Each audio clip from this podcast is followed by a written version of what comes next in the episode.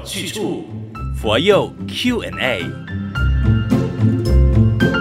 欢迎收听每逢星期三晚上八点钟的佛佑 Q&A。你好，我是李强，现场有妙好法师，大家吉祥啊！谢谢大家的反应热烈啊！哈，就是继续给我们发问了很多问题。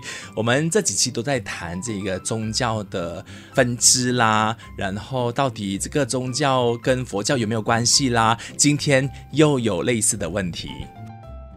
佛教和道教都有供奉一样的菩萨像，比如说观世音菩萨、地藏王菩萨，但佛教和道教是有差别的，这是大家都知道的。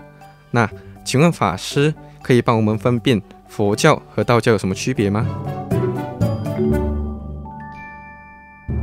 呃，佛教的教义是以缘起法好跟解脱道为主，那道教呢，它是追求养生，以及呢呃长生不老。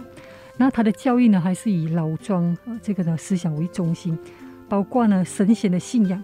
好，那。内容里面也涵盖了儒家跟佛教的内容，好，所以其实呢，这个佛教的教育呢，对道教的影响也是有的。嗯，那包括它的特征就是种树啊，你看到道教在施法有没有？嗯，好、嗯、啊，所以古人呢、啊、有说到道教，它是有一句话来形容，叫做呢杂而多端，就比较杂。而且我也发觉到，诶，蛮有趣的，就是道教呢，从汉朝到现在啦。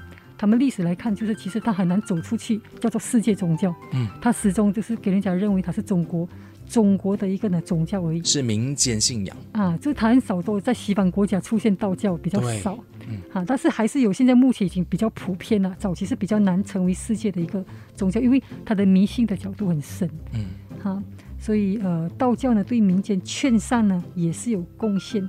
所以如果简单的总结来讲，就是呢。我们去到一个地方，怎么分辨它是佛教还是道教？嗯，第一个呢，哈，你从它的教主他供奉的，如果是佛教佛像的话，基本上它很少有伏羲；那道教的话，它是呢神雕，它有披挂，甚至穿金戴银啊，就是会有胡须很长。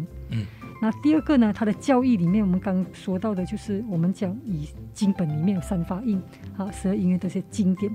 那神仙呢，就是道教以以神仙为中心哈，然后追求长生不老，刚刚提到的。那再来呢，就是它的法器的部分呢，啊，你可以看到我们有大庆跟木一啊。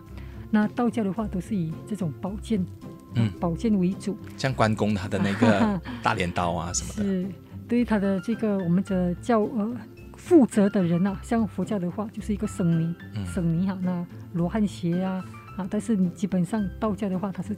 袍，他有故，现在目前有他们的袍，嗯，啊，那看起来就是一个道士，所以基本上从圣像啊，或者是呢他摆的一些法器，包括呢他的寺院呢都是叫做呃天宫啊天庙，嗯，啊，那我们都叫做寺院金色，是。啊，所以我们可以从这些表象呢来看一下，应该能能够知道。嗯嗯。所以今天你到别人家的地方，看到跟自己的宗教信仰不一样的时候，也不用高谈阔论，不用指指点点，我们要学会尊重别人。